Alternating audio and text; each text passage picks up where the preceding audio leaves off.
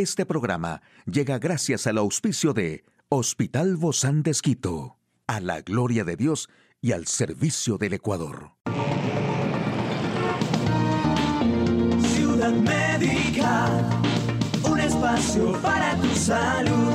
Hola, ¿qué tal? Qué gusto poder acompañarte. Yo soy Ofelia Díaz de Simbaña en este mundo tan apasionante de la salud. Con el invierno que ya lo sentimos, lo más normal es que las defensas bajen y en ocasiones nuestro estado anímico con ellas. Llega el frío, los días son más cortos y hoy te comparto algunos alimentos generadores de endorfina. Existen investigaciones que aseguran que el consumo de chocolate negro puro en pequeñas cantidades cada día, además de mejorar el sistema cardíaco, genera endorfinas, las hormonas de la felicidad. Los nutricionistas aconsejan que no se sobrepase la dosis diaria de 20 gramos y que este sea parte de de una dieta equilibrada que incluya la actividad física. Además también, las legumbres como las lentejas son una fuente de energía perfecta y tomarlas en la comida nos ayudará a afrontar el resto del día con las pilas recargadas. Además son ricas en hierro y ayudan a regular los niveles de glucosa en sangre. Y muy recomendado es el huevo para generar endorfinas, especialmente gracias a su elevada cantidad de carbohidratos, ya que son ricos en triptófano, especialmente la yema. El triptófano contribuye en la producción de melatonina y serotonina. La melatonina ayuda a regular el ciclo de sueño y se cree que la serotonina ayuda a regular el apetito y el estado anímico.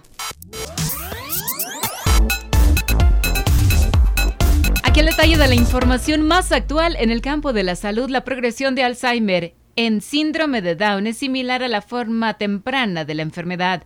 Las hospitalizaciones por Omicron son menos graves que las producidas por Delta. Enjuagarse durante un minuto con CPC contribuye a la degradación del coronavirus. Las placas amiloides, unos cúmulos de proteínas que constituyen una de las características distintivas de Alzheimer, se presentan aproximadamente al mismo nivel en el cerebro de las personas con síndrome de Down que padecen Alzheimer que en el de las personas con formas de Alzheimer hereditario de aparición temprana, según una investigación financiada por los Institutos Nacionales de la Salud de Estados Unidos. Basándose en el mayor estudio de este tipo realizado hasta la fecha, los resultados sugieren que las personas con Alzheimer y síndrome de Down podrían beneficiarse de participar en estudios sobre terapias de Alzheimer dirigidas a ralentizar la formación de placas amiloides. Los futuros avances en la comprensión de Alzheimer en personas con síndrome de Down pueden contribuir a comprender otras formas de la enfermedad. Los autores concluyen que las personas con síndrome de Down pueden experimentar un patrón de acumulación de amiloide cerebral muy similar al observado en personas con formas de Alzheimer de aparición temprana. Las hospitalizaciones de adultos por la variante de la COVID-19 Omicron son menos graves que las de Delta, según un estudio dirigido por la Universidad de Bristol y financiada y realizada en colaboración con Pfizer. En un primer estudio publicado en la revista científica The Lancet Regional Health Europe, los investigadores evaluaron si la infección por Delta provocaba peores resultados que la infección por Omicron en pacientes hospitalizados. El estudio pretendía proporcionar datos más detallados sobre los resultados en los pacientes, como la necesidad de asistencia respiratoria. La investigación demostró que la infección por Omicron tuvo consecuencias menos graves que la infección por Delta en pacientes hospitalizados.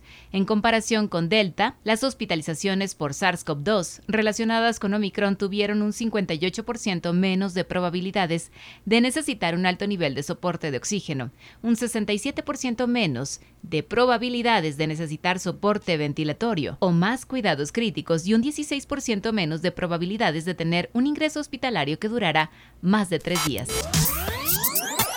En el título del ensayo clínico aleatorizado para valorar el impacto de la intervención oral con cloruro de cetilpiridino para disminuir la carga viral del SARS-CoV-2, se ha comprobado que un único enjuagado con el colutorio portador de CPC causó un incremento estadísticamente significativo de virus degradado en la boca de los pacientes.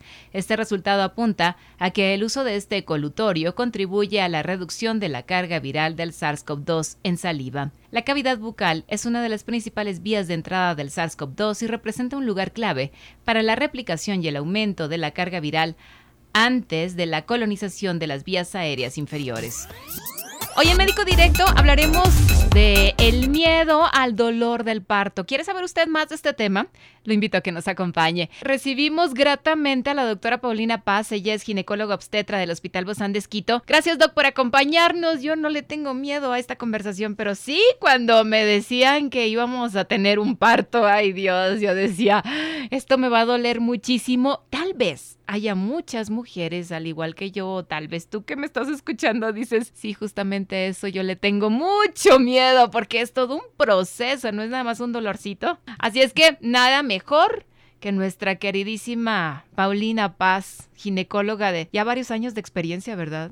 Querida Pauli. Algunos, algunos, ¿cómo les va? Siempre es un gusto estar en su programa. Eh, bueno, el dolor del parto sí, obviamente, todas las pacientes y todas las mujeres en sí, antes de empezar, incluso antes de estar gestando, ya llevan en su, en su mente la idea del dolor del parto. Pero no vamos a mentir, no, no, por no, por, no vamos a mentir a nadie, ¿no? El parto sí duele. Sí. Es un proceso que realmente el miedo más grande de todas las mujeres es el dolor que se produce durante el parto, pero ahora tenemos muchas cosas que pueden aliviar ese dolor, ¿no? Antes de ir por ahí, empecemos con la historia de verdad. Fue los partos de nuestra querida Pauli fueron dos, ¿verdad? ¿Normales o cesáreas? Fueron cesáreas, ah, fueron cesáreas. tengo que ser sincera, pero bueno, una de mis hijos yo le, le tuve muy joven, ¿no? Entonces, realmente no sabías las ventajas, las desventajas de un parto normal.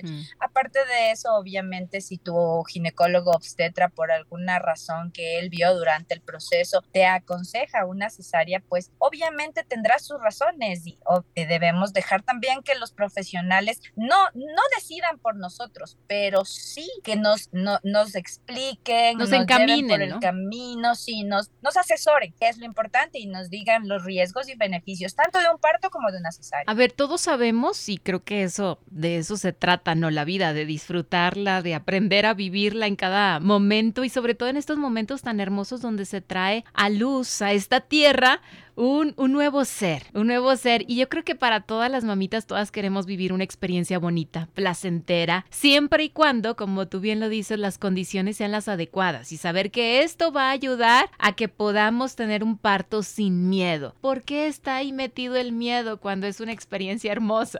Primero porque siempre tenemos miedo a lo desconocido, sobre todo cuando es nuestro primer bebé. Entonces, no sabemos en qué nos vamos a meter y obviamente eh, eso eso ya de por sí nos lleva ansiedad y miedo durante el proceso. Pero si tenemos un buen acompañamiento, tanto médico como familiar, todo este dolor se torna mucho más eh, llevadero. Y también no podemos dejar de pensar en, los, en la, la cuestión de la medicación, que también puede ayudar muchísimo en que el parto no sea algo traumático, sino más bien sea algo muy agradable para todas las mujeres. Yo creo que uno de los factores importantes es no saber a qué nos vamos a enfrentar, ¿no? Como tú bien lo decías al inicio, es, es ese dolor que, que a lo mejor se ha inculcado en la cultura y que las mismas mamás somos las encargadas, en lugar de decir lo hermoso que es, decimos todo lo, ¡ay!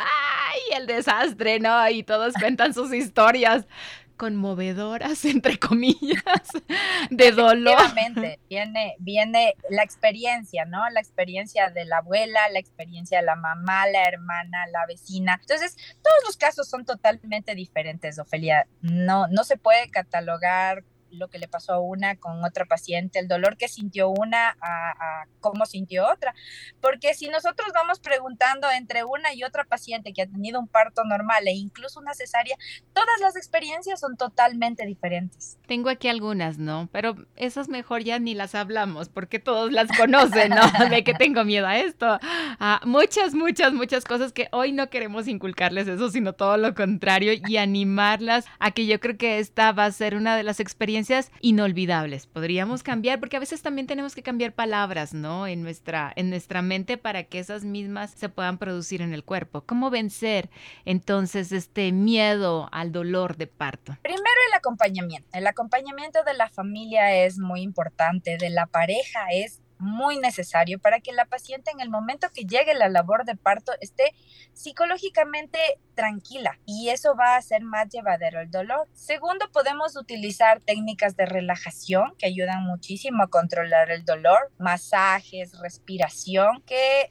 de todas maneras siempre van a ser importantes en el manejo de la labor de parto. Y bueno, y si estas no son suficientes, ahí viene el tratamiento médico, porque tenemos opción de analgésicos durante la labor de parto y la analgesia peridural que también ahora está muy, muy metida en la medicina, en la parte obstétrica. Pero también existe ahí el mito, ¿no? Si no te pones rectita y no te pones derecha, nunca más vas a volver a caminar porque la aguja se tuerce. Bueno, hay tantas cosas, tantas ideas que se que rondan alrededor de la epidural, que es justamente mejor, tú nos explicas qué es esta famosa epidural, que es esta inyección que te ponen en la espalda, hasta ahí les digo yo. Definitivamente, es una aguja que entra a la espalda y te deja una especie de manguerita ahí.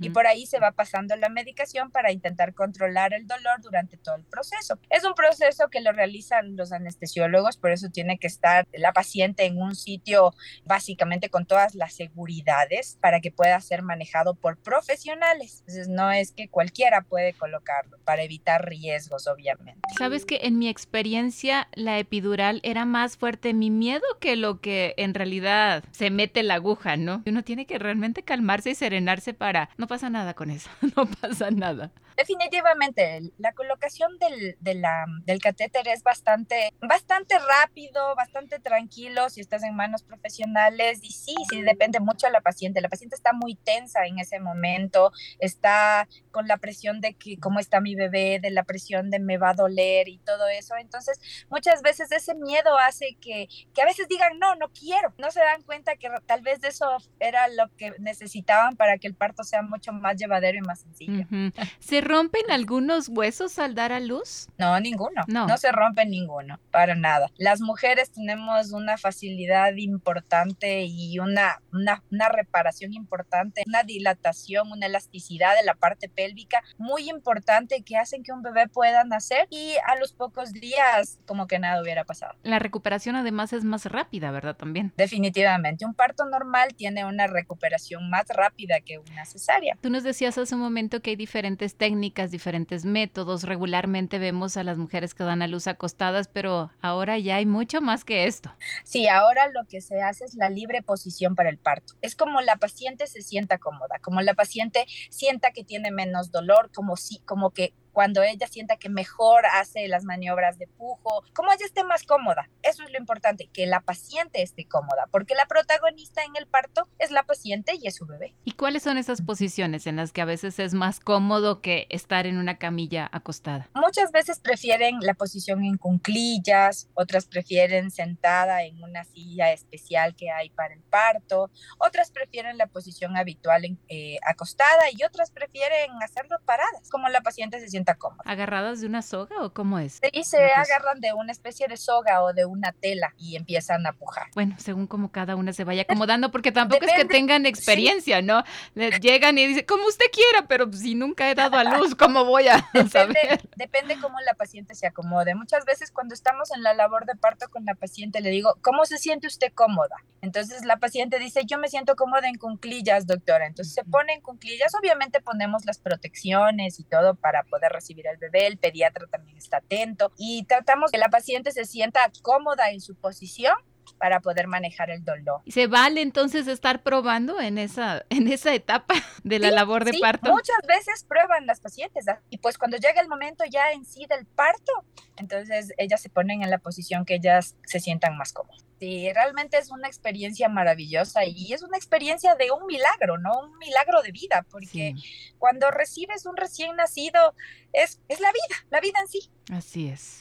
Ese es, es ese regalo del cielo, ese regalo de Dios. Muchísimas gracias, qué lindo poder conversar con la doctora Paulina Paz, ginecóloga obstetra del Hospital Bozán de A usted, amigo y amiga, a seguirnos cuidando, por favor. Hasta la próxima espacio para tu salud.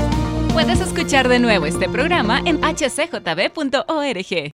Este programa llegó a usted gracias al gentil auspicio de Hospital Bozán de Esquito, a la gloria de Dios y al servicio del Ecuador.